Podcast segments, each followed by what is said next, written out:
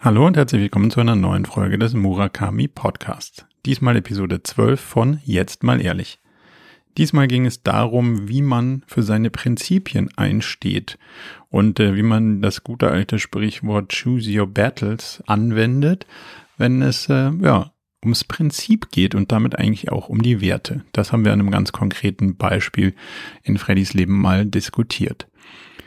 In meinem Leben kam gerade so ein bisschen das Thema Not Doing auf. Also wir haben viel über das Machen ja schon gesprochen, aber was passiert, wenn man nicht ins Machen kommt, wenn man sich irgendwie so ein bisschen selber im Weg steht, gerade wenn es um kreative Prozesse geht. Da haben wir diskutiert, worin das liegen kann und was man dagegen tun kann. Und dann haben wir noch das Thema Heimat ein bisschen diskutiert, weil Freddy und ich gemeinsam in unserer alten Heimat Wiesbaden waren dort einen Vlog für seinen YouTube-Channel gedreht haben und äh, ja, uns mit der Frage, was ist denn Heimat eigentlich so wirklich, auseinandergesetzt haben. Jetzt aber viel Spaß bei Jetzt mal ehrlich Episode 12.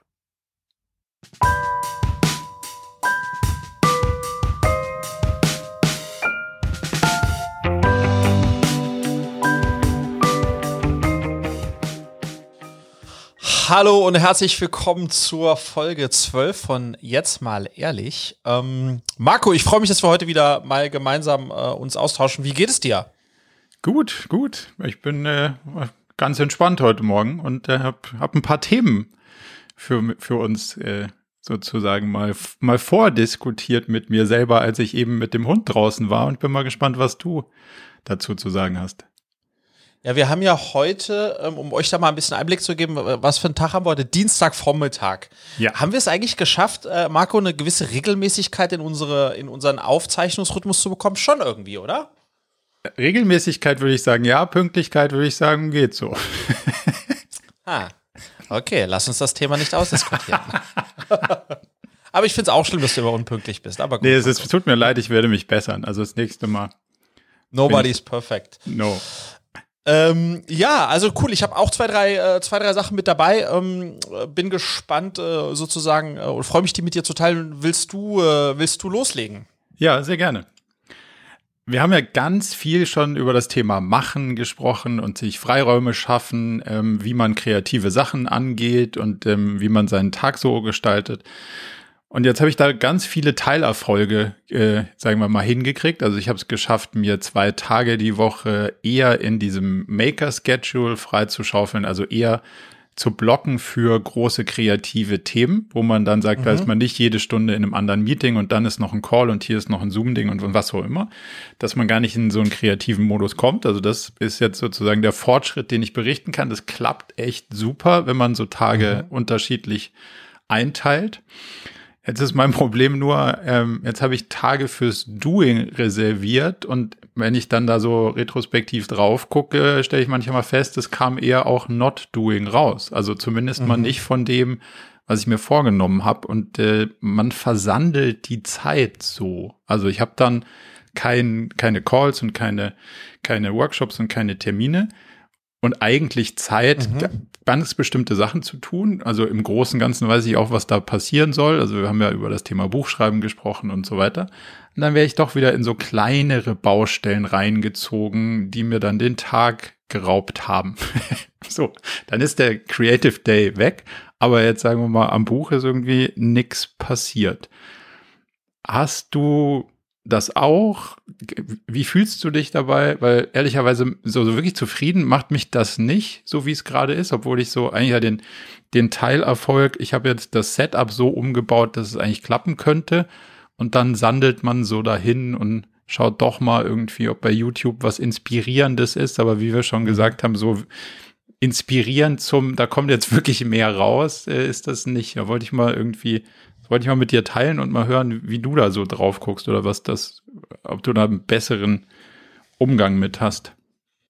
Also ich äh, kenne das natürlich und kann mir das auch gut vorstellen. Das klingt aber so, Marco, als äh, hättest du sozusagen, wäre dein Setup dann noch nicht wirklich ausgeklügelt. Weil, also bei mir, ich habe ja die große äh, Ausrede, ähm, dass ich ja sozusagen äh, unkalkulierbare Faktoren in meiner Gleichung habe, nämlich meine Kinder. Ja. Und mein Hund. So, Ja. ähm, und die äh, kennen ja sozusagen keine, hey, jetzt habe ich mir mal drei Stunden freigenommen und äh, oder äh, geblockt und deswegen darf jetzt da nichts passieren. Aber wenn man das nicht hat, sollte man das doch eigentlich hinbekommen. Also, was ich bei mir schon gemerkt habe, ist, dass um Ablenkungsquellen zu reduzieren, was ich jetzt, jetzt diesen Sommer viel gemacht habe, ist tatsächlich, ähm, mich aufs, auf mein kleines Segelboot zu setzen, rauszufahren, den Anker zu werfen irgendwo Mhm.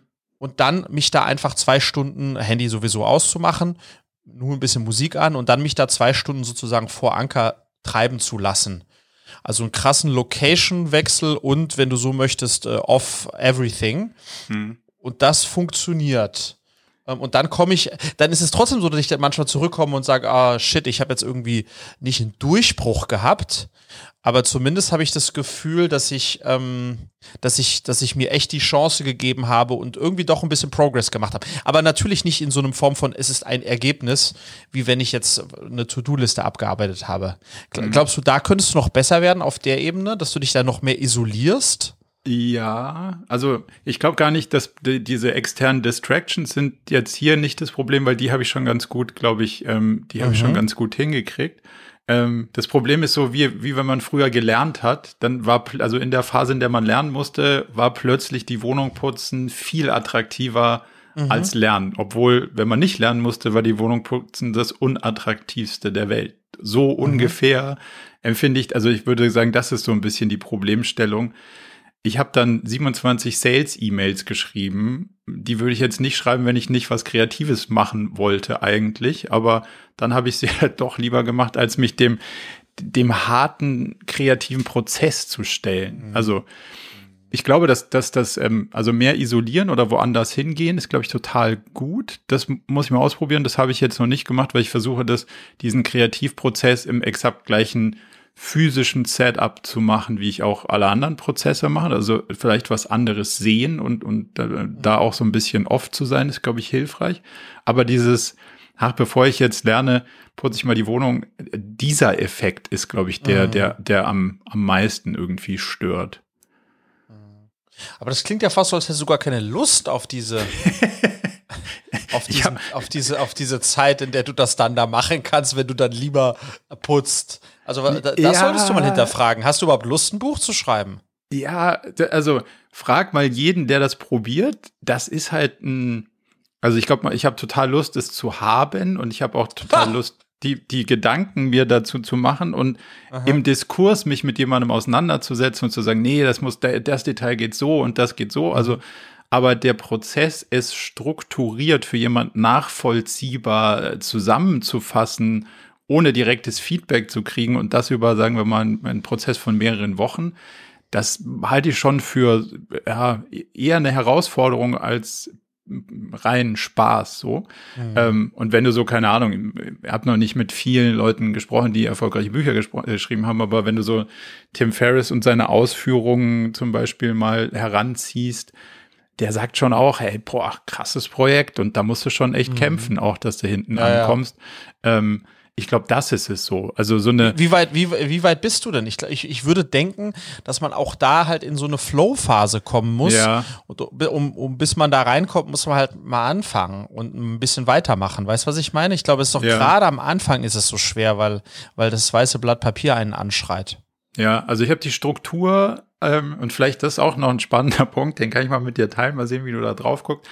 Ich habe die Struktur gemacht und wusste genau so und so, dass die Themen müssen alle da rein.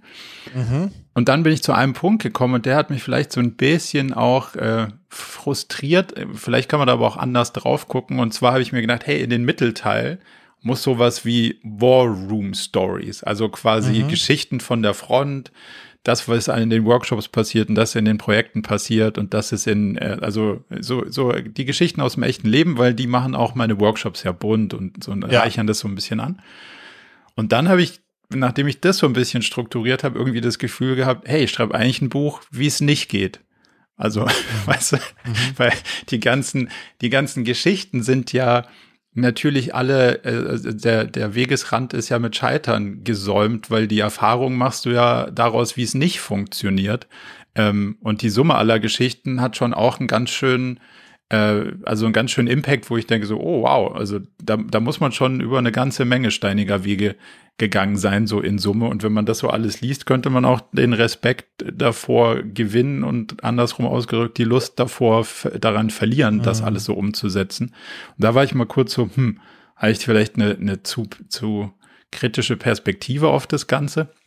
Aber ich glaube, das ist gar nicht so das, das, das Problem, sondern den, ja. Also glaubst genau wie du sagst, man muss wahrscheinlich mehr in den Flow kommen, also mal den Ort wechseln und regelmäßig dranbleiben. Also vielleicht auch nicht einen Tag die Woche, sondern halt einfach öfter dran. Wie, wie ja. ist denn das in dem, in dem Schaffensprozess mit deinem Vlog? Machst du das immer an einem Tag oder, oder bleibst du dann da dran? Oder wie, wie, ist, denn, wie ist denn der Prozess für dich? Also ich habe eigentlich lustigerweise die Erfahrung, die du jetzt bei deinem großen Projekt Buch hast, habe ich fast bei jeder Episode des Vlogs. Okay. Dass ich ganz große, also obwohl ich große Lust habe, es zu tun, ähm, ist der Prozess und gerade das Starten schon super schwierig und bis ich mich wirklich mal dann hinsetze und anfange zu schneiden und da, das, da ist aber auch ganz viel sozusagen, da mischt sich rein der Anspruch an mich selbst. Oh, die letzte Folge ist echt gut geworden. Wie kriege ich es jetzt bei dieser Folge, wo ich noch keine Sekunde geschnitten habe, es wieder hin, dass es gut wird? Ähm, ist das, was ich mir vorgestellt habe und das Material, was ich gedreht habe, reicht es überhaupt aus, um einen guten Vlog draus zu machen? Wahrscheinlich mhm. nicht. Ach, weißt du was? Vielleicht sollte ich erst noch mal ein bisschen warten.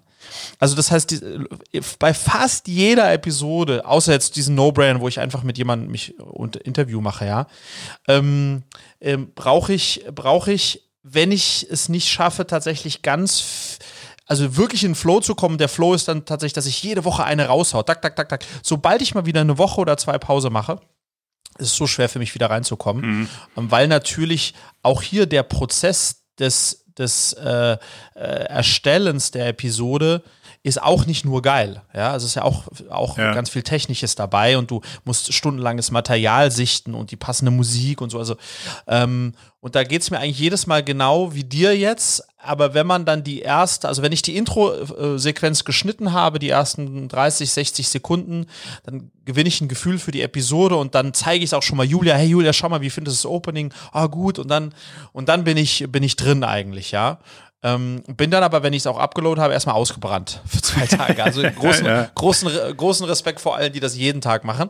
Ähm, aber deswegen glaube ich, das, hat ein bisschen Analogie dazu. Das hat, und hat, glaube ich, eben verdeckt auch was mit dem Respekt oder der Angst davor zu tun, wird das, was ich dann schreibe oder schneide, wird das dann so gut, wie ich mir das wünsche und dass dann auch andere, die sich anschauen oder, äh, oder, oder lesen, da was rausziehen. Weißt du, so Selbstzweifel, mhm. die hat man, glaube ich, den ganzen äh, kreativen Schaffensprozess entlang, aber auch schon gerade am Anfang und da hältst dich davon ab, überhaupt anzufangen. Ja, das stimmt. Also dieser Self-Talk ist wahrscheinlich der, der spannende Teil irgendwie, wo man dann mhm. sagt, hm, interessiert sowieso keinen und ach, ja. äh, ich komme halt oft in so einen so einen Punkt, dass ich von dem Detail, was ich eigentlich weiß, was ich erzählen will, dann rauszoome und sage, nee, eigentlich muss man das, ah, das ganze Projekt muss man noch, also das ganze OKR, mhm. also dann bin ich plötzlich in einem ganz anderen Framework, weil ich eigentlich mhm. schon wieder drei Schritte weiter bin weil ich weiß, was ich noch erforschen muss, um es noch besser zu machen.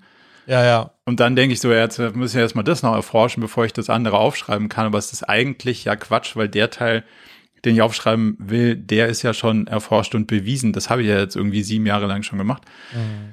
Aber trotzdem komme ich immer wieder so, hä, nee, das geht noch besser. Das und dann kommst du halt immer wieder zu dem Punkt, dass, dass du das wieder versuchst zu hinterfragen.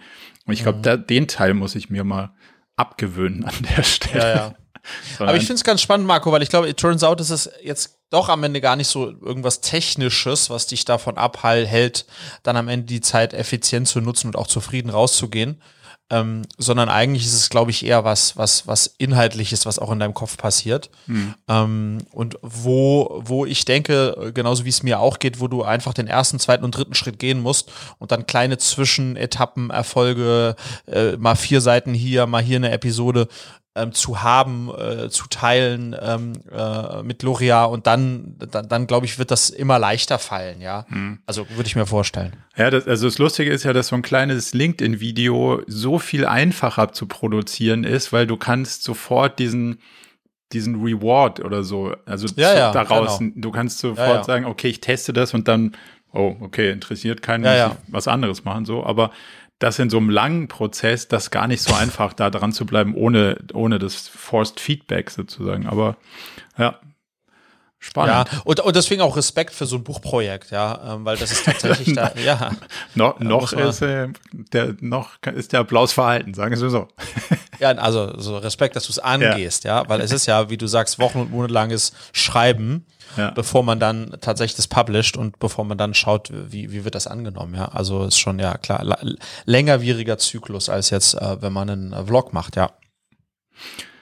Cool. Also ich probiere es mal mit mehr mit mehr Isolation und näher dranbleiben und öfter kleine kleine Pieces produzieren und schauen, was das was das macht.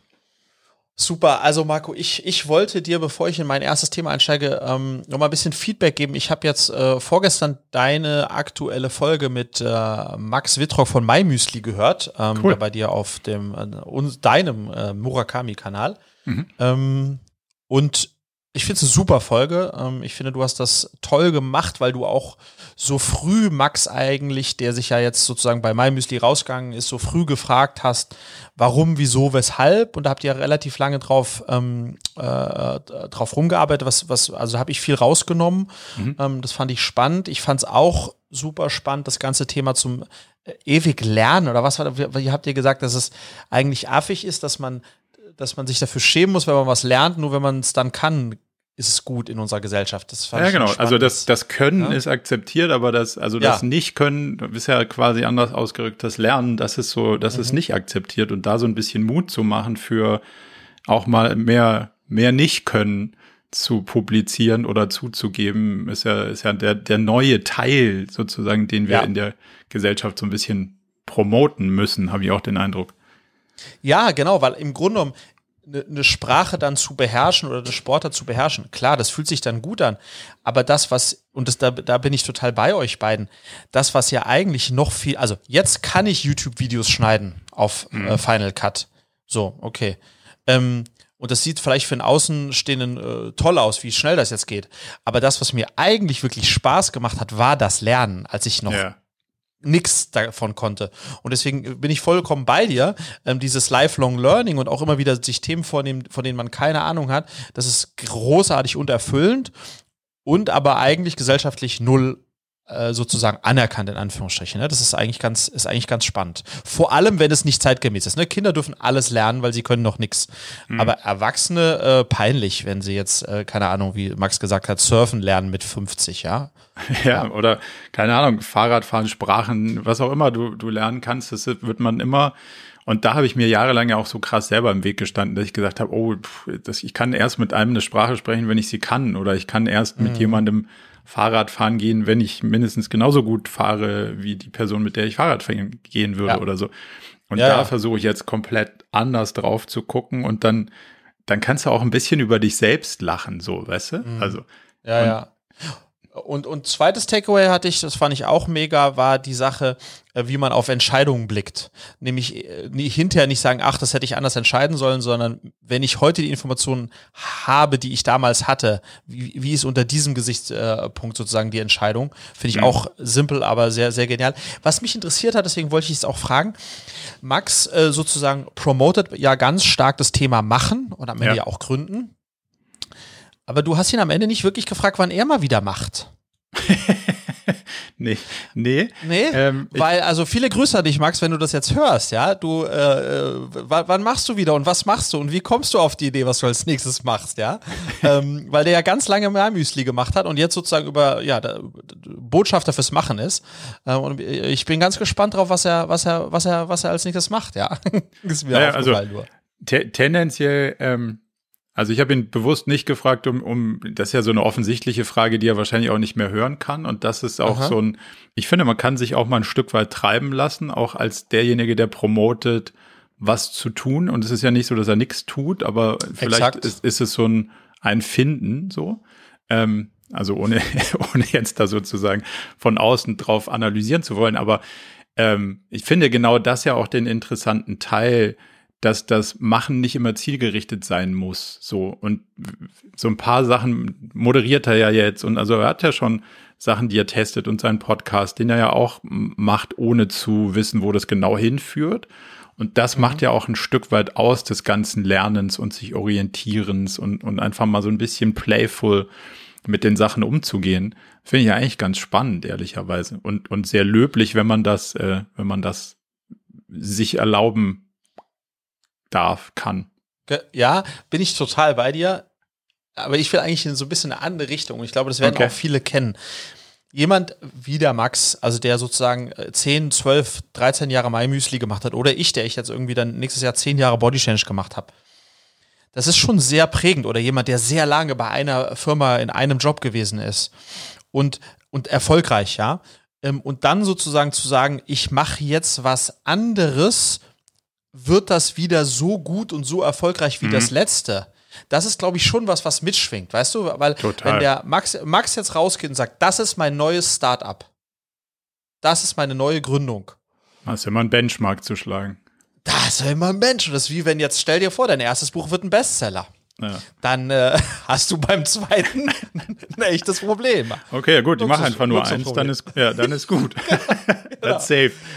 Ja, ja, genau. aber, äh, aber ich fand das so spannend, ähm, weißt du, weil das ist nochmal eine andere Perspektive auf das Machen.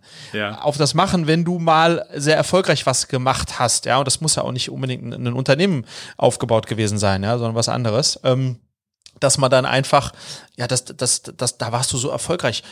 Werde ich das jetzt nochmal wiederholen können? Ja. Oder muss man sich von diesem Druck losmachen, ja, äh, loslösen, ja.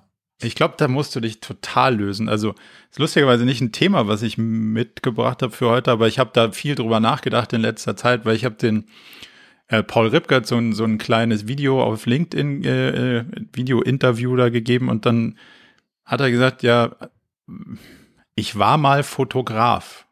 Aha. ja. Was ich heute bin, kann ich eigentlich gar nicht so genau sagen.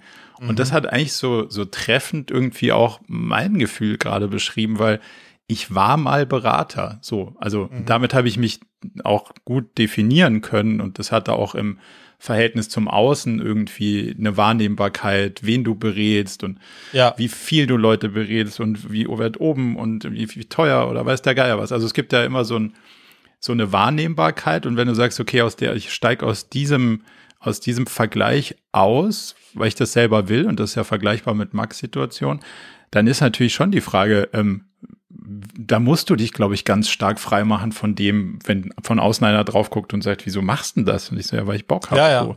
ja. Ähm, und was ist denn jetzt die neue Metrik? Oder wie, mit, mit was gehst du denn jetzt raus? Und ich so, ich weiß es noch nicht. Aber ich glaube, es bringt was. So, ähm, und das ist ja so ein bisschen, glaube ich, das mehr treiben lassen statt. Also Osho hat das geil gesagt und da gibt es so ein, ein Ding, das habe ich mir jetzt äh, auf Soundcloud sehr oft angehört.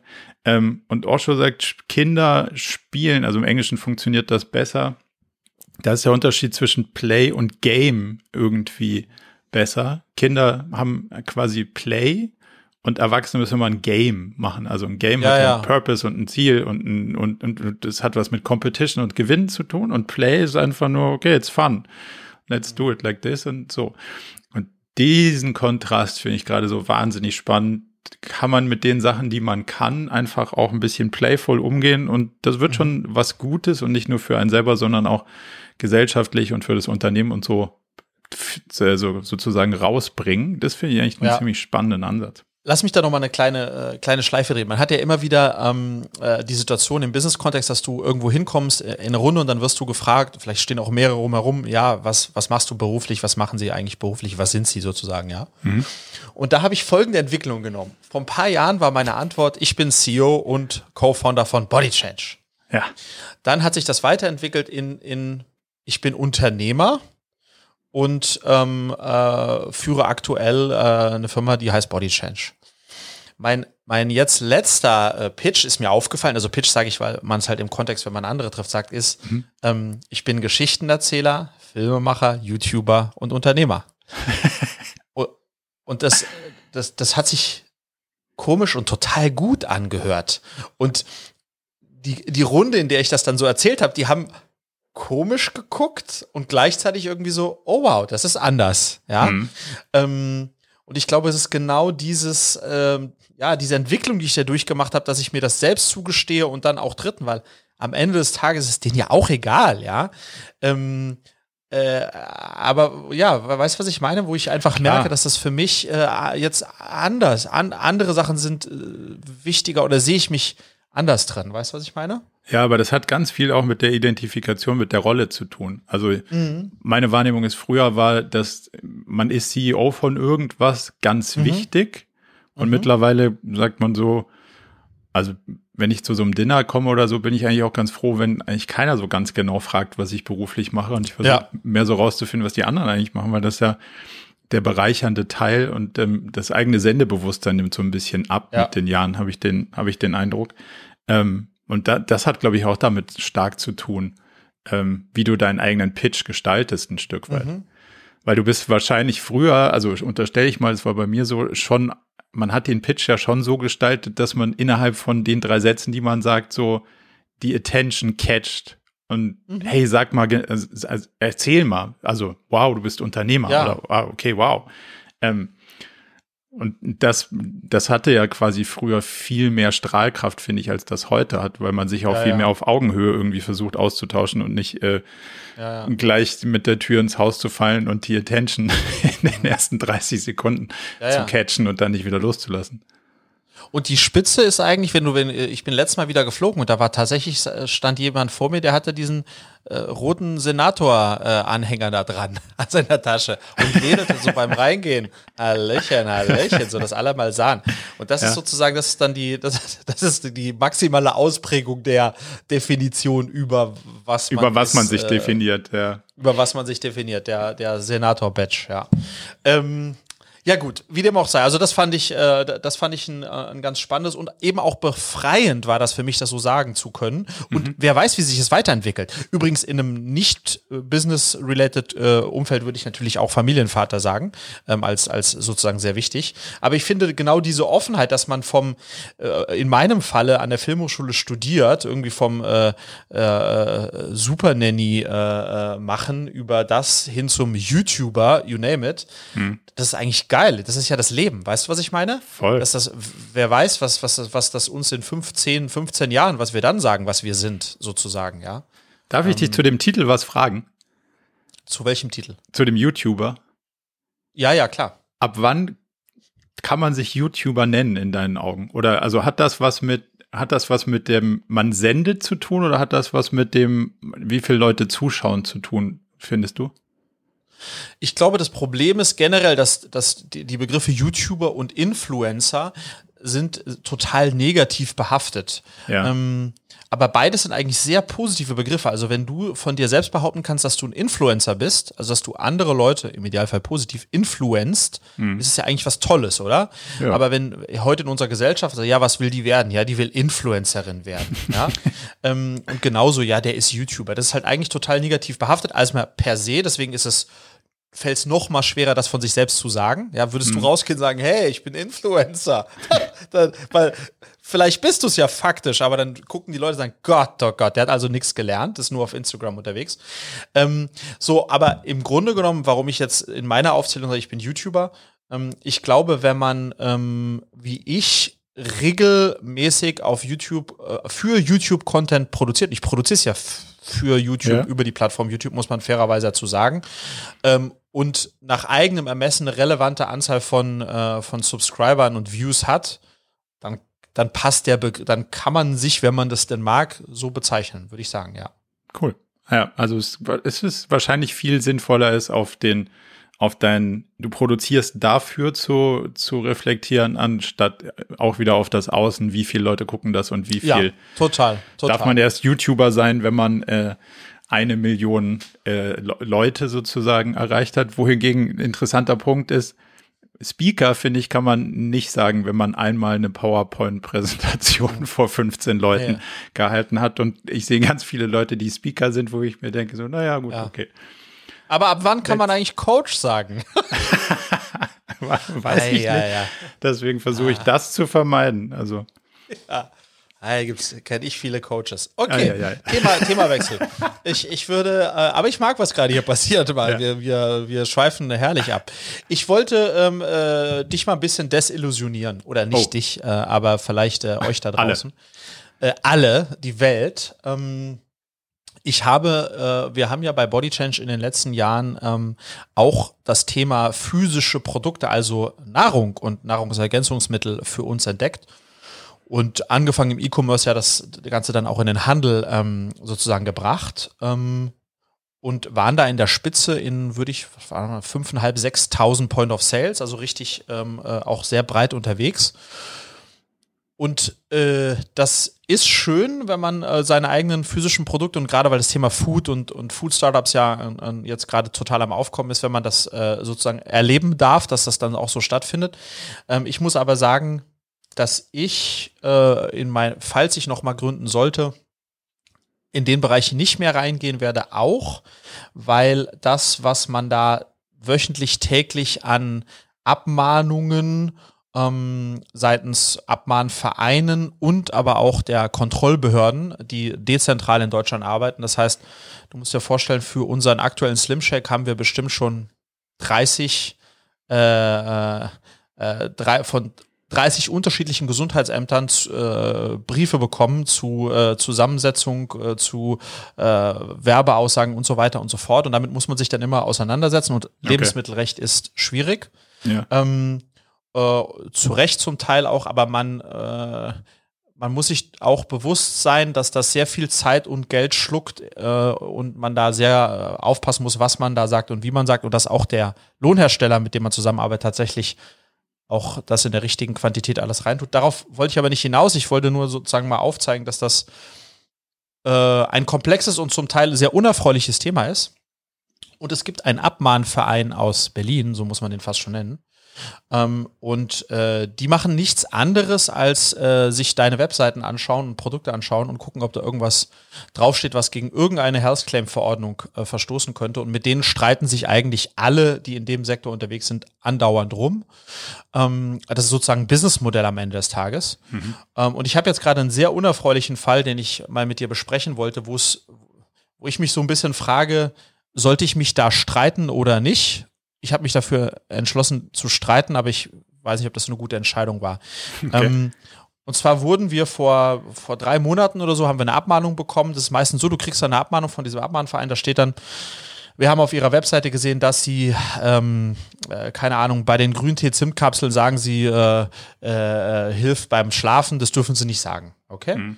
Ähm, äh, und sie haben, äh, sie haben jetzt äh, äh, fünf Tage Zeit, das, den Text zu ändern und müssen eine Unterlassungserklärung unterschreiben. Und wenn sie dagegen nochmal verstoßen, äh, und wir sehen das, zahlen sie für jeden Fall zwischen zweieinhalbtausend und fünftausend Euro.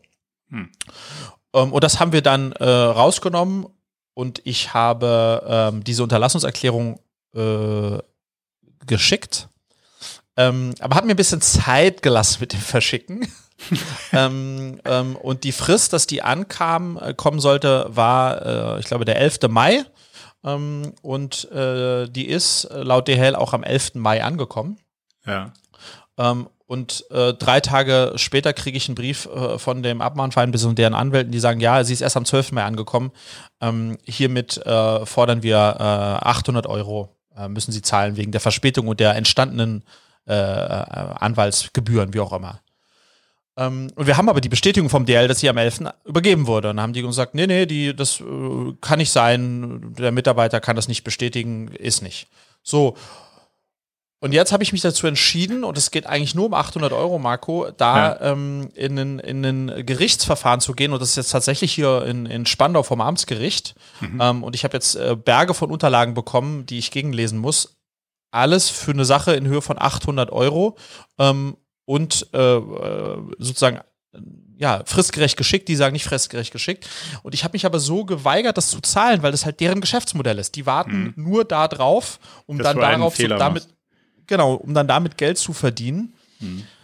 Und ich ärgere mich aber jetzt eigentlich ein bisschen, dass ich diesen Weg gegangen bin, weil jetzt muss ich mich so sehr damit beschäftigen, mit der Materie mhm. und das alles durchlesen, was die geschickt haben, weil ich gebe es natürlich nicht meinem Anwalt, das würde ja mehr kosten als, als die, als, als, als, als das, worum es jetzt überhaupt geht. Also muss ich es selbst machen. Ähm, ja, und ich bin einfach, ähm, fürs nächste Mal jetzt, ja. Also ich, ja. ich gehe jetzt jetzt durch, weil ich es nicht durchgehen lassen, denen nicht durchgehen lassen möchte, dass die Leute so da auch am Ende abzocken, ja. Ähm, wie machst du das? Also bist du dann so prin prinzipientreu und sagst, weil deshalb oder sagst du, ach, die Energie, die da, die ich auch auf dem Weg verliere und die Zeit mit der, mit dem negativen Gedanken drauf geschissen, äh, jetzt überweise ich da die, keine Ahnung, es kann ja auch 100, 300, was auch immer Euro sein und mhm. lass es, lass es da auf sich beruhen. Ah, da bin ich ein ganz schwerer Fall auch. Also grundsätzlich bin ich sehr hin und her gerissen zwischen äh, aus, also choose your battles. Ähm, wie viel, wie viel negative Energie ist das wert? So, das ist das eine. Und das andere ist, irgendwann geht es ums Prinzip und dann muss man halt auch, glaube ich, mal reinbuttern. So. Ähm, und ich habe schon sehr viele Sachen erstritten, wo ich mir gedacht habe, so, buh, da kam jetzt irgendwie, es war nicht die Energiewert, da ging es eigentlich nur ums Prinzip, aber das Prinzip hat die Sache jetzt auch nicht besser gemacht, weil die werden das ja. das nächste Mal wieder tun. Also, wieder tun, ja.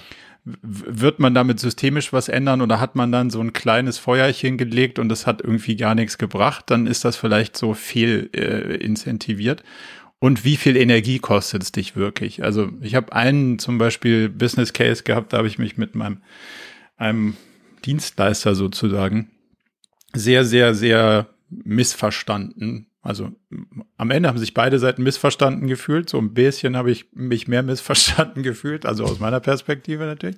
Und es ist am Ende im Streit geendet. Und äh, das wäre sehr hässlich geworden und hätte sehr viel Energie gekostet für beide Seiten und das war ein verhältnismäßig hoher Betrag und äh, ich habe mir zwei Wege skizziert und habe gesagt, geht's hier ums Prinzip, wirst du diese Person ändern? Nee, wirst du nicht. Willst du mit denen mhm. dann noch was zu tun haben? Nee, willst du nicht. Zahlt man denen jetzt Geld, obwohl man es richtig doof findet? Und dann habe ich es auf einer reinen Energieebene betrachtet und habe gesagt, wie viel positive Energie kostet es mich, das Geld woanders wieder reinzuholen und wie viel negative Energie kostet es mich, da durchzukämpfen und irgendwas wird es doch kosten.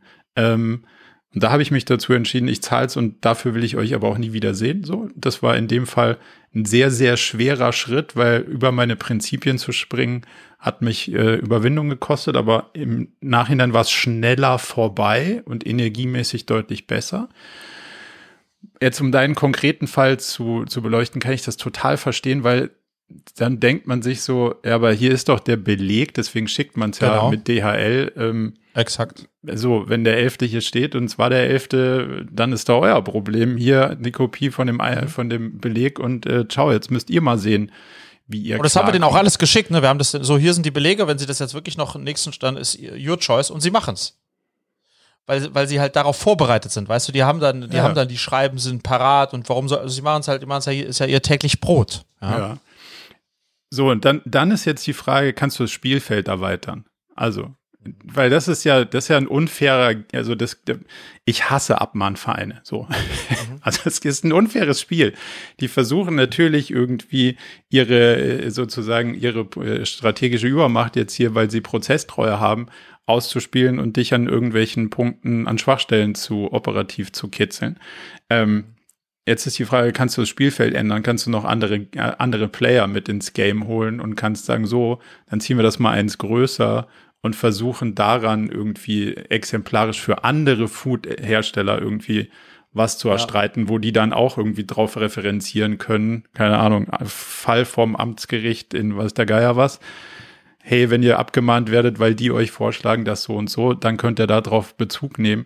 Also kann man sowas machen? Findet man einen Anwalt, der Spaß dran hat, das mitzuerstreiten, mhm. weil man daraus dann Präzedenzfall schaffen kann? Das wären so Sachen, die würde ich mal äh, überlegen. Und die andere Sache ist, ähm, mit wie wenig möglichem Aufwand kannst du es, also kannst du einfach sagen, ja, hier ist der Beleg und was ist dein Risiko? Also du kannst jetzt hingehen und kannst sagen, so, es geht ja in Anführungszeichen nur um 800 Euro. Und du kannst dich ja auch nicht vorbereiten, kannst zum Richter gehen und kannst sagen, hey, gucken Sie mal, ich bin Unternehmer, ich habe noch was anderes zu tun. Hier ist der Beleg, die, die schmeißen mich zu mit irgendwelchem Papier, die versuchen mich prozessual tot zu machen, aber das ist ja nicht der Weg der Gerechtigkeit. Hier ist der Einlieferungsbeleg, so jetzt schauen Sie doch mal Und wenn sie sich entscheiden für, das kostet mich jetzt 800 Euro, I take it, aber irgendwie so richtig sehen tue ich das nicht. Also kannst du dein, sozusagen dein Risiko minimieren, wie viel Zeit du da jetzt äh, aufwenden musst. Du kannst das ja eigentlich auf ein Minimum begrenzen und kannst sagen, ich gehe da mal hin und schau, was passiert und wenn es doof läuft, muss ich halt zahlen. Ähm, aber den emotionalen und den zeitlichen Aufwand möglichst gering zu halten, so würde ich es wahrscheinlich versuchen. Weil wenn du Glück hast, triffst du auf einen Richter, der sagt, ja, irgendwie stimmt. Komisch, verstehe ich auch nicht. Weißt du, worauf ich, also das macht innerlich total viel Sinn, Marco. Weißt du, welche Frage ich mir in dem Kontext gestellt habe? Und deswegen fand ich das Beispiel auch spannend, ja. Deswegen habe ich es überhaupt mitgenommen. Mhm. Dieses, also wir Deutschen haben ja oft unsere Prinzipien, meine Prinzipien. Mhm. Bis zu welchem Punkt ist sowas eigentlich gut und bis zu welchem Punkt steht einem sowas im Weg? Weil sozusagen ja. prinzipienlos ist immer so, ach, der ist prinzipienlos. Das ist ja, also, das ist ja ganz was fürchterliches, ja. Mhm. Aber vom Gefühl her, wenn ich da jetzt einfach nur hätte drüber stehen können und sagen können, weißt du was, ja klar, in der Sache, aber who cares? Ich überweise das jetzt und die äh, x Stunden, die ich damit verbringe, werde ich wieder so was Geiles anderes machen, was mich so viel weiterbringt und auch glücklicher macht als das jetzt, dieser Prozess mit denen. Mhm. Ähm, und das wäre dann, wäre gegen meine Prinzipien gegangen, aber ja. also so what? Also sozusagen, ist es denn immer so gut, äh, Prinzipien zu haben und da so eisern dran ja. festzuhalten oder ist es nicht besser, manchmal ein bisschen flexibler zu sein? also du kannst das ja, ich glaube, es ist ein Wertethema. Also mhm. wenn es gegen deine Grundwerte ähm, läuft, dann finde ich es nicht gesund, dem, dem Ganzen irgendwie einen Deckel drauf zu machen und zu sagen, mhm. ah, da hat mich jetzt aber einer stark über die Grenze geschubst, aber wenn ich jetzt da was sage, dann kriege ich noch eine, also lasse ich es lieber. Das ist ja so eine Art von Diskussion. Also wann steht ja. man ein für seine Werte? Mhm. Ähm, und das, das ist schon so ein bisschen choose your battles, also wie du das ja auch teilweise gesagt hast, manchmal hat der andere vielleicht einfach einen schlechten Tag gehabt, dann kann man ja, ja, ja. darüber hinwegsehen so und kann sagen, auch du Armer, das tut mir jetzt leid, dass du jetzt irgendwie so schlecht aufgestanden bist, aber okay, da kann ich drüber hinwegsehen, weil das ist nicht, das betrifft mich nicht wirklich. Das ist eigentlich dein Thema. Und in so einem Thema, wo man sich wirklich hart über die Grenze geschubst fühlt, finde ich schon wichtig und auch heilsam für seine eigenen Werte einzustehen. Und die sind dann schon, also Werte ist ja immer dann erst ein Wert, wenn du mit einem gewissen Risiko oder Preis ja, zu ja. rechnen hast. Also zu sagen, so ja, ich stehe jetzt für meinen Wert ein, aber das kostet mich nichts im Sinne von kein Klar. Aufwand, keine Emotion, kein Risiko, kein gar nichts, dann ist es ja jetzt auch nicht so eine wirkliche Wertediskussion, sondern es ist ein No-Brainer. Du hast keinen, du hast keinen sogenannten äh, Konflikt, aber der Konflikt ist ja eigentlich lohnt sich's nicht, aber eigentlich nervt's mich auch brutal und ähm, kann, also ich habe so ein paar Sachen, wo man dann immer überlegt, ja, hm, kann ich da jetzt den Kampf eingehen, aber wie kann ich so ein bisschen das Spielfeld verändern? Und da ist sowas zum Beispiel, sich halt genau nicht dann vorzubereiten und zu sagen, so, ey, lieber Richter, jetzt, also jetzt hören Sie mal zu, das, das macht doch so keinen Sinn. Die versuchen hier ja, ja. Was auszunutzen, was dann dafür nicht gedacht war. Also das hat der Gesetzgeber sich sicher nicht so gedacht, dass der Verein jetzt arme Unternehmer penetriert, sondern die wollten ja den Missbrauch am Verbraucher schützen und mhm den gibt's ja hier gar nicht. Also wo, ja. worum geht's denn jetzt eigentlich konkret? Ja, ja. Und da drauf zu adressieren und dann für die Prinzipien einzugestehen und, und so würde ich es versuchen zu lösen. Also ich glaube schon, klar, Prinzipien zu haben ist immer hinderlich, ähm, aber, aber auf der anderen Seite eine harte Kante zu haben, ist halt auch das, was dich als Person ja. dann von anderen differenziert und, und wo Leute sagen, ja, puh, also wenn du jemanden mit, also mit Werten haben willst, dann ist der Freddy ein Typ, der steht auch dafür mhm. ein. Und das ist ja schon mhm. wertvolles Gut so. Und ja. finde ich schon, kann man auch ein bisschen Zeit investieren, dafür einzustehen und zu kämpfen. Ja, und also ich finde ich, das ist ein schönes Schlusswort zu dem Thema und ähm, äh, nochmal eine Mini-Überleitung auf was anderes, was Werte und Prinzipien betrifft. Wir haben ja bei Body Change und in, insbesondere auch bei unseren physischen Produkten immer dieses kein Zucker, keine Zuckerersatzstoffe, keine Kohlenhydrate. Und damit haben wir uns das Leben echt schwer gemacht, gerade in der Herstellung von Produkten. Ähm, aber das sind halt unsere Prinzipien, ja. Mhm. Bei Body Change. Und ähm, wir hätten was, ganz sicher sonst viel mehr verkaufen können, andere Sachen aber haben eigentlich diesen Faden nie verlassen und das hat, glaube ich, der Marke auch sehr gut getan.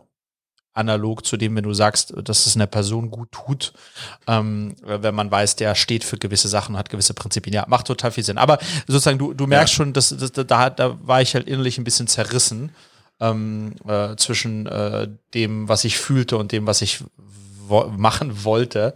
ähm, ja, äh, danke, dass ich da mal mit dir das sozusagen äh, insgesamt meine Prinzipientreue ein bisschen hinterfragen konnte in dem Kontext. Ja, du bist ja meine moralische Instanz. Lass mich nochmal auf den Punkt von eben eingehen, weil da habe ich so viele, also das tut auch der Marke gut, war ja dein Punkt. Ähm, mhm und Prinzipien zu haben oder Werte zu haben, die wirklich belastbar sind. Da habe ich mhm. so viele sauspannende Diskussionen miterlebt hinter natürlich verschlossenen Türen so.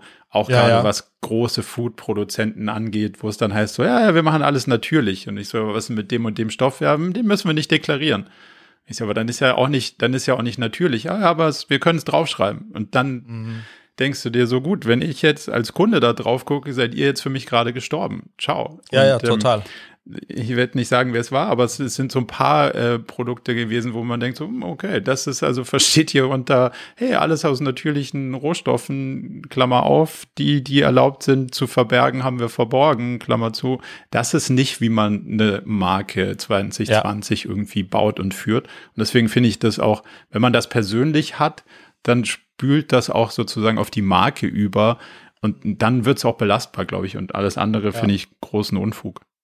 Du hast es doch, um, um das mal an einem öffentlichen Beispiel zu diskutieren, haben wir, wir beiden das hier auch schon mal besprochen mit dieser der Milchersatzfirma, wie heißt die nochmal?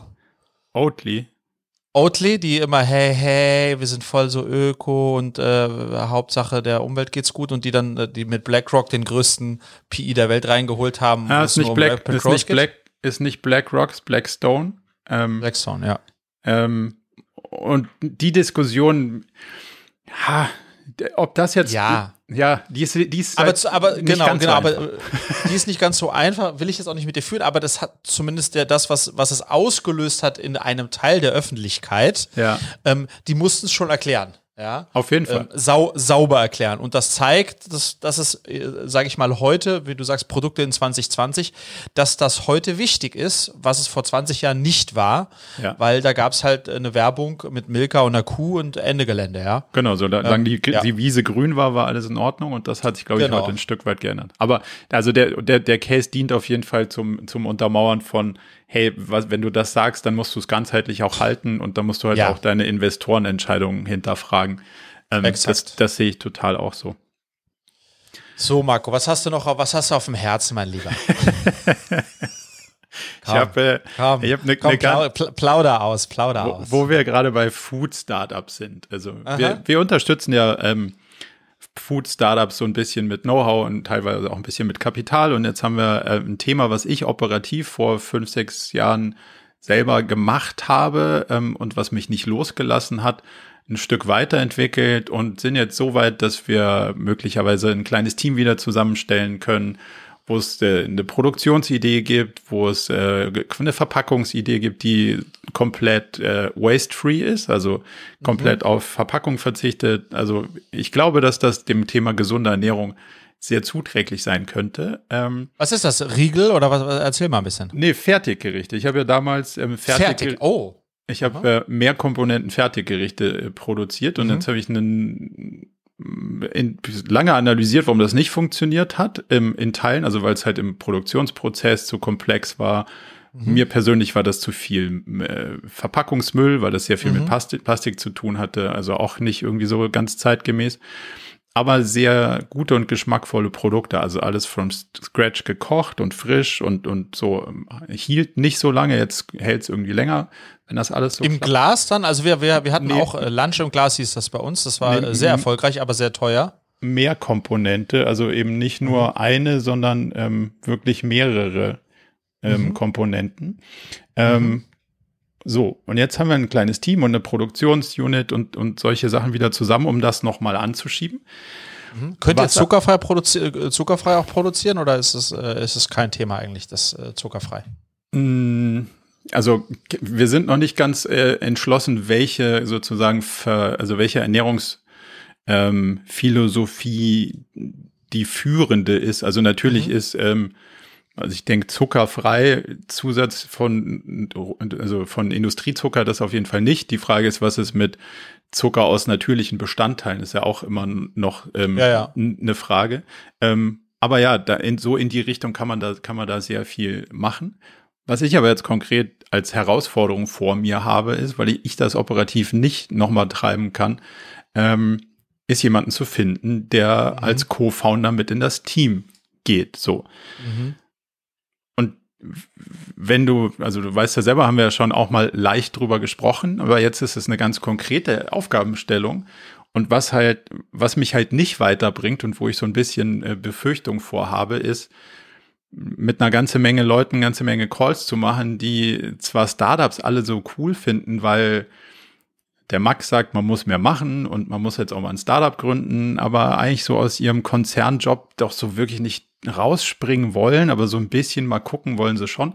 Ähm, das ist ja, das bringt ja beide Seiten nicht weiter. Also wie kriegt man jetzt einen, einen ernstzunehmenden, schlanken Prozess hin, der nicht 100 Stunden Calls mit allen möglichen Leuten beinhaltet und trotzdem relevante Leute identifiziert, die ich Stand heute vielleicht noch gar nicht kenne, weil sie nicht aus meinem Netzwerk kommen. Ähm, so, das meine, das ist meine Problemstellung. Da wollte ich dich jetzt mal zu fragen, was soll ich jetzt da machen? Also mir würden spontan, ähm, also das, die Herausforderung äh, habe ich ja auch oder haben, äh, haben ja alle, die äh, potenziell starke Ideen haben, aber auch jemand brauchen, der das mit einem, für einen, mit einem umsetzt. Also mir fallen eigentlich spontan nur zwei Sachen ein. Die erste Frage ist ja, was ist deine, also wie sieht äh, deine Zielgruppe aus? Also wen möchtest du da, äh, möchtest du da ansprechen als Co-Founder äh, ähm, sozusagen für dich finden und gewinnen? Mhm. Und da würde ich denken, dass äh, je früher, desto besser. Und das heißt, äh, Studienabgänger ist schon eine, eine, eine große und relevante Zielgruppe, richtig? Bin ich noch unentschlossen, ob, ob ein Ticken mehr Erfahrung vielleicht noch eins besser wäre, aber offen für beides, glaube ich.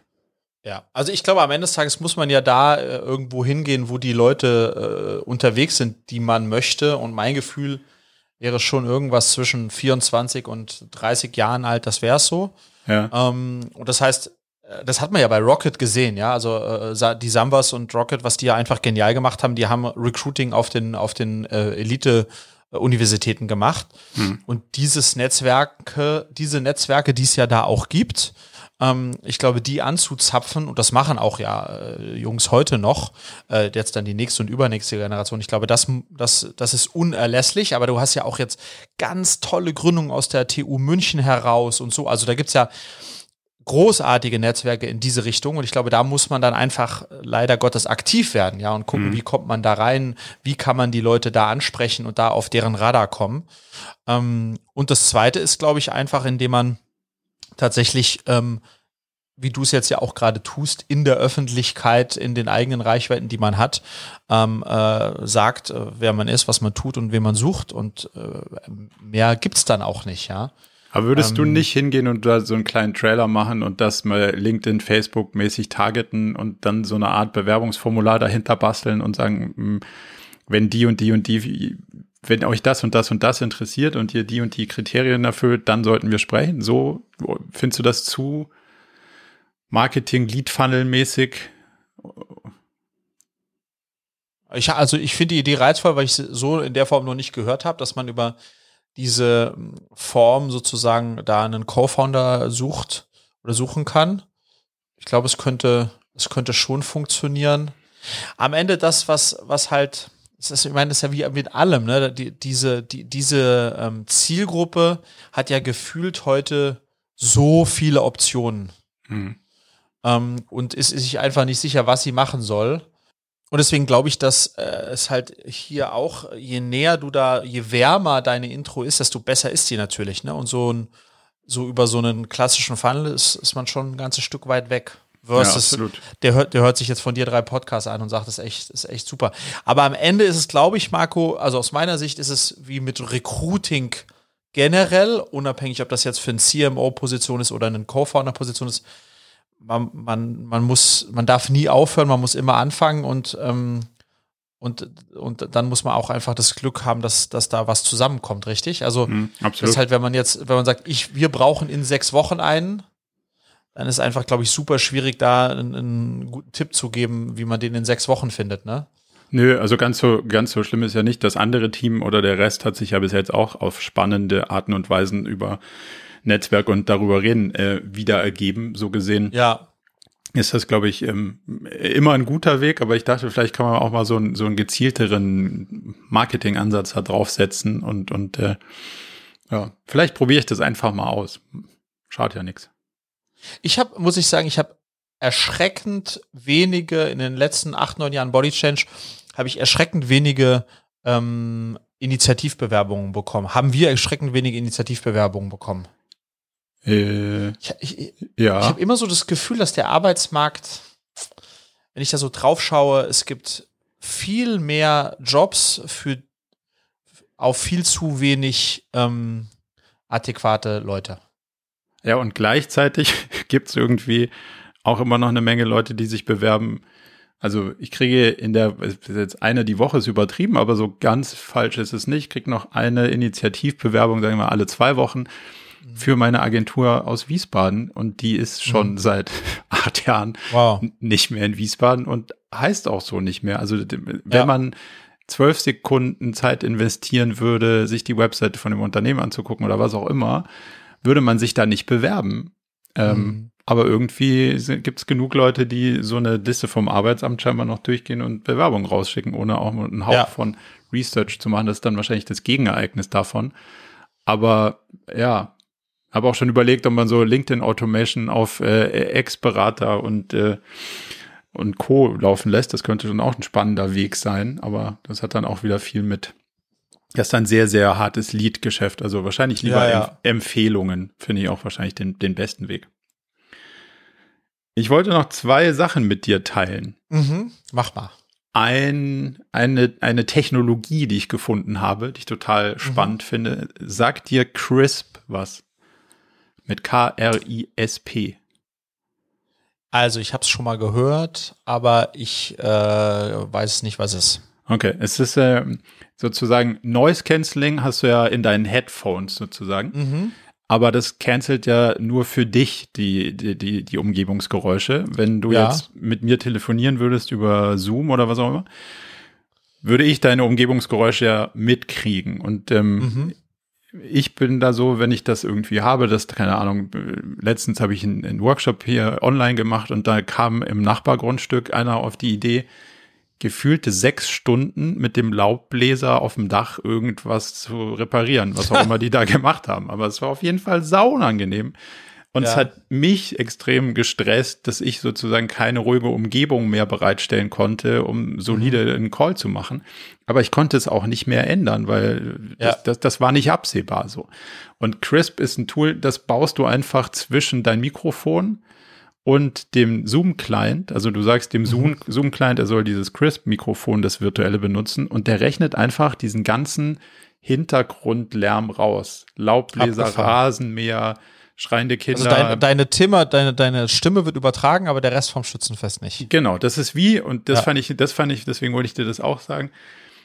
Die, die ich habe einen Podcast mit dem Gründer gehört und der konnte das so cool pitchen, weil er gesagt hat, das ist wie der virtuelle Hintergrund bei einem Zoom-Call, weißt du, wo du dich sozusagen Mhm. Ja, ja, vor ja. einen Strand setzen kannst, halt nur auf der Audioebene. Also wir machen Ja. den, den virtuellen Hintergrund auf der Audioebene. Und Mhm. das fand ich an so einen coolen Pitch, weil es hat sofort in meinem Kopf irgendwie äh, Klick gemacht und gesagt, das ist ja genial, das braucht man ja. Also Ja, ja. und das haben wir jetzt im Team ein paar Mal ausprobiert. Und wenn man das Gefühl hat, man stresst alle anderen mit den Hintergrundgeräuschen, kann man das total easy einschalten und das nimmt das echt cool raus. Also das ist eine, eine meiner Tech-Findings der, der letzten Wochen. Also Man, man muss sich, glaube ich, dran, man muss sich dran gewöhnen. Ähm, man muss wissen, dass der andere es hat, weil ich glaube, ich war mal in einem Call mit, mit einem ITler, der hatte das und da habe ich gefragt, hey, bist du noch da? Also er sagte nichts, aber es war so stumm am Ende, am Ende der, weißt du, was ich meine? Hallo, Ja. hallo, ja, ja. Äh, also das ist, das ist, ja genau, weil man dann ja, weil das Ohr hört ja sonst, auch wenn er nichts sagt, was und dann denkt man, ah, Ja. okay, der ist an und sonst denkt man, ist er gemutet oder ist er überhaupt noch da? Ja, ja, genau, ja. Ja, aber das fand ich eine Spannend. Das m- macht auf jeden Fall entspannt das Leben bei der ein oder anderen Situation für ein bisschen. Ja, Und die zweite Sache, ähm, hast du das neue Letterman, also nicht das neue Letterman-Format, sondern die neuen Folgen von, ähm, von Letterman gesehen? Nee, also äh, die erste oder zweite Staffel habe ich, hab ich fast alle gesehen und jetzt habe Ja. ich gesehen, es war Ki- Kim Kardashian. Also ich habe Ja. nur die, die Teaser gesehen, aber ich habe noch keine, äh, kein Ding, äh, keine Folge gesehen. Du schon? Ja, ich habe gestern ähm, zwei gesehen und ähm, ich wollte dich mal so, so ein bisschen zu seinem Style befragen, weil der schafft es ja schon, Leute zu Sachen zu fragen, wo jemand normalerweise sagen würde, das kannst du nicht fragen. Also Mhm. der fragt zu Alkohol, Drogen, Missbrauch Mhm. sehr genau nach, was da alles drin war und sagt dann so mitten im Satz, ja, ja, ich war ja auch Alkoholiker. Äh, Mhm. also macht halt extrem selbst auch auf und schafft es dazu, die Leute zu bewegen, auch aufzumachen. Also Kim Mhm. Kardashian hat, äh, hat über einen Überfall in Paris berichtet und, und konnte sich dann Mhm. sozusagen ihrer äh, Gefühle nicht, äh, also die hat ihr Angst um ihr Make-up gehabt, dann sagen wir es mal so, aber die hat auf jeden Fall auch aufgemacht. So. Und das sind, Ja. das ist ja irgendwie wahnsinnig cool zu sehen, wie der das schafft. Und der kommt ja auch mit so einer, mit so einer Ruhe rüber. Und gleichzeitig stellt der so schwachsinnige Fragen, wo du sagst, der, der, der hält das aus. Ne? Und das finde ich, da woll- wollte ich dich mal fragen, ob du diesen Style, wie du den findest, oder ob dir das auch so aufgefallen ist, dass der zum Beispiel Opening Questions macht, da sitzt dann, da sitzt ja wirklich sehr hochkarätige Leute und der fragt Sachen, wo du sagst, pff, was soll denn das für eine Frage sein? Also ich glaube, da kommen ein paar Sachen zusammen. Ich finde es auch spannend, dass du das Thema ansprichst, weil du ja auch immer wieder Leute interviewst und ich ja auch immer in meinen Unternehmer-One-Ones in die Situation komme. Und deswegen mir natürlich solche Formate wie Science auch anschaue, um zu schauen, kann man davon was lernen, ja. Ähm, weil ich finde das genauso wie du auch äh, außergewöhnlich, um es mal so zu sagen, wie er das macht, ja. Vielleicht, also lass mich erstmal im ersten Teil ausklammern. Ich glaube, um, um das Phänomen zu begreifen, wie er das hinbekommt, muss man auch das Phänomen Letterman begreifen, ne? Weil der ist einfach sozusagen, der ist Mr. Late Night äh, äh, Talkshow und alle, die jetzt bei ihm sind, sind auch ein Stück weit mit ihm groß geworden. Also der ist schon eine irre Instanz auch da in Amerika als Person, ja. Ähm, so, das ist der eine Punkt. Und der andere Punkt ist, dass er, wie du sagst, selbst auch nicht hinterm Berg bleibt mit seinen eigenen Failures und er hat ja sich auch dann so ein Bart wachsen lassen und so weiter und so fort. Das heißt, der ist ja auch selbst bewusst ein bisschen auch äh, strange Ja. ähm, und, und nicht so geschleckt. Also es ist nicht die Markus Lanz Gesprächssituation, ja. ja, voll. Ähm, und, und das ist, glaube ich, so in der Kombination ist das schon besonders, weil die so sagen, ach, das ist der äh, Onkel aus dem Fernsehen, den ich schon immer kannte und auch mit geguckt habe, als ich jung war. Das und dann auch noch der Onkel aus dem Fernsehen, der jetzt sozusagen so mutig war, sich nochmal neu zu erfinden und da so ein bisschen crazy unterwegs zu sein. Ich glaube, das ist eine ganz tolle, äh, ein, weißt du, ein toller Teil der Rezeptur, warum ihm das so gelingt. Ja. So.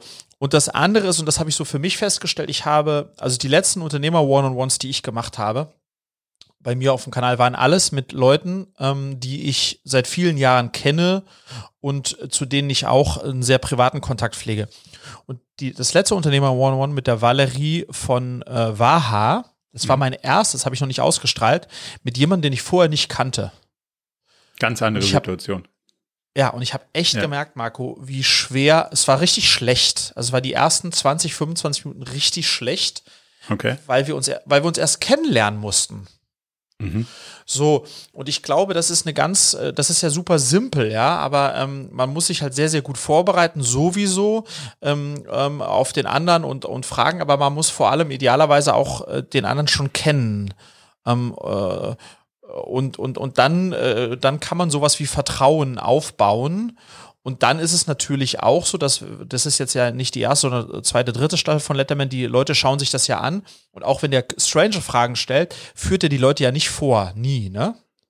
Nö, also Ähm, es ist nicht, ist nicht dazu gedacht, die sozusagen blank zu stellen oder bloßzustellen, Genau. sondern einfach so ein, okay, ich frage Schwachsinn und du kannst auf Schwachsinn antworten und es für alle fallen und vielleicht so ein bisschen Mhm. Ja, genau. witzig, aber Ja. also es ist eigentlich so ein, auch so ein bisschen so ein Icebreaker-Ding, weil der halt wirklich Sachen fragt, die, die kann man auch gar nicht beantworten. Und auch deswegen auch politisch eigentlich komplett inkorrekt äh, so, aber deswegen auch reizvoll und deswegen äh, schaust du, schauen wir das, unterhalten wir uns jetzt darüber. Und die Frage ist sozusagen, was kann man da mitnehmen? Aber ich glaube, eine, oder das habe ich für mich zumindest mitgenommen, eine der, der, der Basis-Grundvoraussetzungen ist, dass, dass, dass da bereits sowas wie ein Vertrauensverhältnis herrscht zwischen den beiden, die da miteinander sprechen. Ähm, weil das kannst du sozusagen from zero nicht in so einem Talk aufbauen. Aber meinst du nicht, dass ähm. es viel damit auch zu tun hat, dass er sich sozusagen verletzlich macht, indem er sagt, so ja, schau. Ja, klar, klar, ich, total, ich, total. Also du kannst auch jetzt auf mir rumhacken, ist gar, ist gar kein Problem, so. Ja, ähm, ja. Ja, ja, aber, aber es ist natürlich, das ist also schwer kopierbar, weil er ist nochmal, er ist halt eine Ikone auch, ja, also. Äh, das aber er macht, also er zieht es schon dadurch auf Augenhöhe ein bisschen. Er, er sagt schon, also mhm. bei diesem Kardashian-Talk sagt er, also andere und ich haben sehr viele Jahre Witze über eure Show gemacht. Ja. Heute lacht ja, keiner ja, mehr. Ja. Und dann und dann lacht sie. Weil, also so nach dem Motto, okay, du hast mich jetzt jahrelang durch den Kakao gezogen, aber also cooles Opening zu sagen, äh, Respekt, so. Ja, ja, genau. Und dadurch hat das schon gleich einen anderen, äh, ein anderes Level, auch wenn es vorher vielleicht so ein weiß nicht, Gefälle, Augenhöhe vielleicht nicht da war oder Spannungsverhältnis in sich hatte, hat er das damit schon in einem Satz schnell aufgelöst und hat gesagt, schau, und nicht platt, äh, wow, was du geschafft hast, sondern so, hey, ich habe dir jahrelang irgendwie ein paar Jokes zukommen lassen und heute hat, hast der Erfolg sozusagen, gibt dir recht, äh, kann ich keinen Witz mehr drüber machen und würde ich auch nicht. Hast du dir die, die, deutsche, äh, die deutsche Adaption davon mit Frank Elsner an, mal angeschaut? Nee, wollte ich eigentlich, habe ich dann aber irgendwie vergessen. Du? Ich ja, und ich fand das auch sympathisch und anders. Aber Frank Elsner ist halt auch nicht Letterman, ja. Ja. Ähm, und äh, Joko äh, oder Klaas sind halt auch nicht Kim Kardashian. Also es ist schon noch normal ähm, Nochmal Aber das Lustige ja. ist, dass Letterman ja quasi den Joko und Klaas Part in den Breakouts, die er da mal reinschneidet, selber macht. Der sitzt, sitzt dann irgendwie mit Kim Kardashian am äh, Supermarktboden und probiert tausend mhm. Stifte aus und sagt, ja, ja. Er soll, ähm, äh, soll er jetzt eine Batterie runterschlucken und alle gucken ihn ja. an, so, hä? also der, der, der, der, vereint ja sozusagen alles auf einer Ebene. Das ist ja schon ganz spannend. Ja. Nee, aber also an der Stelle auf jeden Fall sehenswert, wer es noch nicht kennt, ein total gutes und offenes Talk-Format. Fand ich. Ich habe noch, ich hab noch eine Tech-Frage an dich. Kaufst du das neue iPhone? Ha, ähm, ja. Eigentlich, also ich bin beim Zehner und habe das 11er übersprungen und mhm. war happy, dass ich das 11er übersprungen habe. Das ist mein erstes, mhm. was ich ganz überspringe. Also mhm. die erste Serie. Ähm, und am Anfang war ich deutlich, na, so toll ist es jetzt auch nicht. Also Aha. bis auf die Kamera. Und jetzt habe ich mich sehr viel mit äh, den, den, dir bekannten YouTuber-Tech-Reviews äh, beschäftigt. Und das ist kameramäßig schon ein Riesenunterschied, vor allen Dingen, wenn man filmt. Mhm. Ähm, und dafür werde ich was anderes nicht kaufen, wie zum Beispiel okay. so eine GoPro oder also irgend so ein kleines Kameraformat, sondern halt voll auf das iPhone setzen. Und ich glaube, das ist total, das ist total sinnvoll, dieses Gerät, wenn man, wenn man Content produziert, wenn man das nicht macht, wäre mein Zehner wahrscheinlich auch noch genauso gut wie vorher. Ja. Mhm. Ähm, und, äh, und welches? Welches ja. also Pro, Pro wird es auf jeden Fall. So viel mhm. ist sicher. Ähm, die Kamera von dem Plus ist schon sehr reizvoll, aber ich brauche die Größe von dem Display eigentlich nicht. Deswegen bin ich da noch unentschlossen. Du? Also bei mir wird es ja auch ein 12er. Ich habe auch das 11er auslassen. Bei mir wird es dann, wenn schon, denn schon 12er Pro Max mit äh, 256 äh, Gigabyte, also eine mittlere Speicher. Und freue mich auch da total drauf. Aber ähm, hast du mit dem, also mit der Größe, also ich hatte einmal so ein, so ein Max oder Plus oder wie auch immer diese großen aha. Dinger heißen und bin dann eigentlich wieder ganz happy gewesen, eins zurückzugehen, was die Größe angeht. Ich habe jetzt auch beim Zehner das äh, Max, wie auch immer das hieß, das größte. Und ja. finde es super, weil, okay. weil ich auch dicke Finger habe und da komme ich, äh, komm ich gut mit klar. Ähm, ja, diese Kamera hat halt mit, hat eine Sensorstabilisierung. Das ist auf jeden mhm. Fall sehr reizvoll. Ähm, ja, vielleicht steige ich da ein. Sehr schön. Marco, dann lass uns noch mal äh, ein anderes Thema äh, halb kurz schweifen. Ähm, mhm. Wir beiden waren in unserer Heimat. Ähm, und das fand ich sehr schön. Da habe ich auch einen Vlog zugemacht, der, der hopefully bald kommt, den ich bald schneide. Ja. Ähm, und äh, äh, eingangs, bevor wir über das Thema Heimat vielleicht ganz kurz sprechen, ähm, Du hast auch, äh, du hast mich ja unterstützt, äh, Vlogging-mäßig. Ähm, äh, hast da auch äh, ein bisschen, ein bisschen gedreht und, und, und gevloggt. Und das schien mir so, als hätte dir das Spaß gemacht. Du hast noch ein paar Anfängerfehler gemacht, ähm, aber davon mal abgesehen. Ähm, die, äh, auch, die, auch, technisch, die auch technisch bedingt waren. Ähm, technisch bedingt, technisch bedingt. Ja. ja, es hat mir total Spaß gemacht, muss ich ehrlich zugeben. Ähm, nicht, dass ich jetzt vorhabe, mein Leben vor der Kamera zu dokumentieren, aber das Medium Film oder die, das Geschichtenerzählen mit Bewegtbild finde ich total spannend. Also es muss ja kein, mhm. kein periodisches äh, Produkt wie ein Vlog sein, aber ähm, und das ist was, das habe ich ja schon mal mit dir so ein bisschen andiskutiert. Ich will das ja sozusagen auch für unseren Online-Videokurs ein bisschen nutzen, mhm. um aus so einer drögen und in der Version, die wir jetzt haben, ist es halt so, ähm, man steht irgendwo und erzählt einen ganzen Tag was oder halt paar Stunden, um Content zu vermitteln. Aber man kann ja auch Geschichten erzählen und die können ja auch visuell erzählt werden an ganz an unterschiedlichen Orten und so. Und das macht es, glaube ich, viel spannender und abwechslungsreicher und so. Ja. Ähm, das hat mir total Spaß gemacht. Mhm. Was ich in dem Kontext auch im Nachgang nochmal überlegt habe, Marco, also das Dokumentieren des eigenen Lebens, unabhängig wie, ob das Video ist oder Ton ist, äh, über Audioaufnahmen oder, oder Tagebuch. Also ich glaube, wer das nicht macht, ist bescheuert. Weil es ist, gibt so einen Mehrwert für einen selbst und für die Nachkommen, da immer wieder sozusagen eintauchen zu können und zu schauen, selbst zu schauen oder andere schauen zu lassen, wie man diese Phase erlebt hat, das ist so schade, wenn man das eigentlich nicht tut. Man sollte das viel mehr tun. Ich habe das jetzt bei mir gemerkt, abseits meines Vlogs habe ich jetzt schneide ich, würde ich sagen, jedes Jahr so zwei, drei Episoden, die wirklich nur family-related sind. Ein Urlaubsvlog oder, oder, oder ein Geburtstagsvlog oder solche Sachen, mhm. wo ich mir genauso viel Mühe gebe wie mit denen, die ich publishe, denen ich aber nicht publishe, ja. Mhm. Und das haben wir uns jetzt äh, in den Herbstferien von den Mädels haben wir uns da ein, zwei Pieces mir wieder mal angeschaut, die jetzt noch schon ein paar Jahre alt waren. Marco, das ist so toll. Und das ist auch eines der meiner großen Treiber auch für meinen Vlog jetzt, ja. Also das ist ja dann eher auf einer Business-Ebene. Aber jetzt das Video zu sehen, wie, wie und warum ich vor zweieinhalb Jahren diese Firma zurückgekauft habe. Das ist so schön, weil das ist, das ist diese Gefühle, die ich damals hatte, die wurden dann da dokumentiert, in meinem mhm. Fall über Video. Und das nicht gemacht zu haben, und dann einfach verloren, dass das einfach verloren gegangen ist.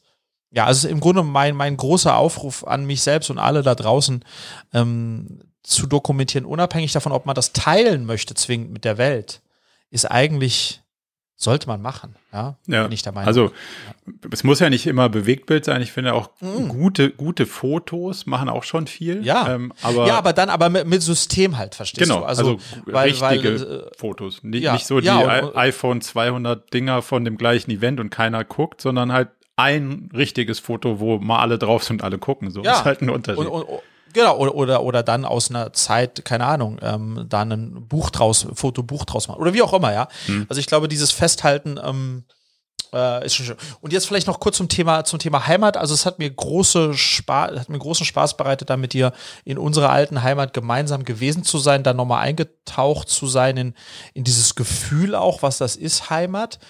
Und ich will das gar nicht zu viel vorwegnehmen, weil der, der Vlog äh, kommt ja, vielleicht ist er jetzt auch schon da, wenn, wenn du die Episode hörst, dann schau, schau, geh mal, äh, geh mal drauf. Ähm, was hat das mit, was hat der Trip äh, mit, wie fandest du den? Was, was, äh, was hat das im, in, im, im Heimatskontext mit dir gemacht? Also ich habe ja noch eine, eine, leicht andere Situation als du. Also ich bin ja recht regelmäßig dort und habe ja da noch mhm. Familie mhm. und Freunde, ähm, die ich ja dann auch regelmäßig besuche. Aber es war schon sehr spannend zu sehen, ähm, wie unterschiedlich auch Heimat irgendwie äh, ist und wahrgenommen wird.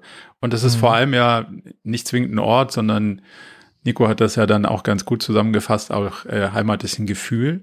Mhm. Und das, ähm, das hat schon was mit sehr sagen, Bindung zu Orten, zu Personen zu tun und äh, gemeinsamen ja. Erlebnissen, die man dann äh, sich wieder vor Augen rufen kann und, und alte Freunde wieder zu treffen, auf denen man äh, ein sehr, sehr belastbares Verhältnis einfach hat, weil man sich schon so lange kennt. Das, das ist einfach schön. Und äh, das ist in, fällt mir auf in einer Stadt wie München viel, viel schwerer Ähm, weil ich bin da durch den Park gelaufen und dann ähm, triffst du Leute, die hast du halt dann vielleicht auch 15 Jahre nicht gesehen, aber die wissen immer noch, wer du bist, du weißt, wer sie sind und man, man freut sich kurz und das ist ja, das ist einfach schön so. Und ja, also fand ich ein gutes Erlebnis. Ich freue mich sehr drauf äh, zu sehen, was du da draus geschnitten hast, auch wenn mein Material vielleicht ein bisschen zu hell ist. da wären wir wieder beim Lernen, aber du wirst ja, genau. deine Schnittkünste werden es äh, regeln. Ja, total. Aber ja, Heimat und was ist eigentlich Heimat, ähm, finde ich einfach ein total schönes Thema. Und dass wir uns damit beschäftigt haben und ich da jetzt einen Vlog draus äh, schneiden kann, das, das freut mich sehr. Marco, ähm, ich sehe schon, wir sind gut über eine Stunde. Hast du, hast du noch was anderes mitgebracht, was dir auf, auf, dem, äh, auf, dem, Herzen, auf dem Herzen brennt? Ich glaube, das können wir fürs nächste Mal aufheben. Okay. Okay. Ja, also ich bin auch, äh, äh ich habe auch jetzt nichts mehr, was, äh, was, was akut ist eigentlich. Dann würde ich sagen, machen wir an der Stelle Schluss und freuen uns mhm. auf, die, auf die nächste Gelegenheit in zwei Wochen. So machen wir das, lieber Marco. Ähm, viele äh, Grüße euch da draußen und äh, Marco hat mir wieder Spaß mit, äh, mit dir heute gemacht, bis in 14 Tagen, ja? Bis dann. Servus, ciao. Ciao.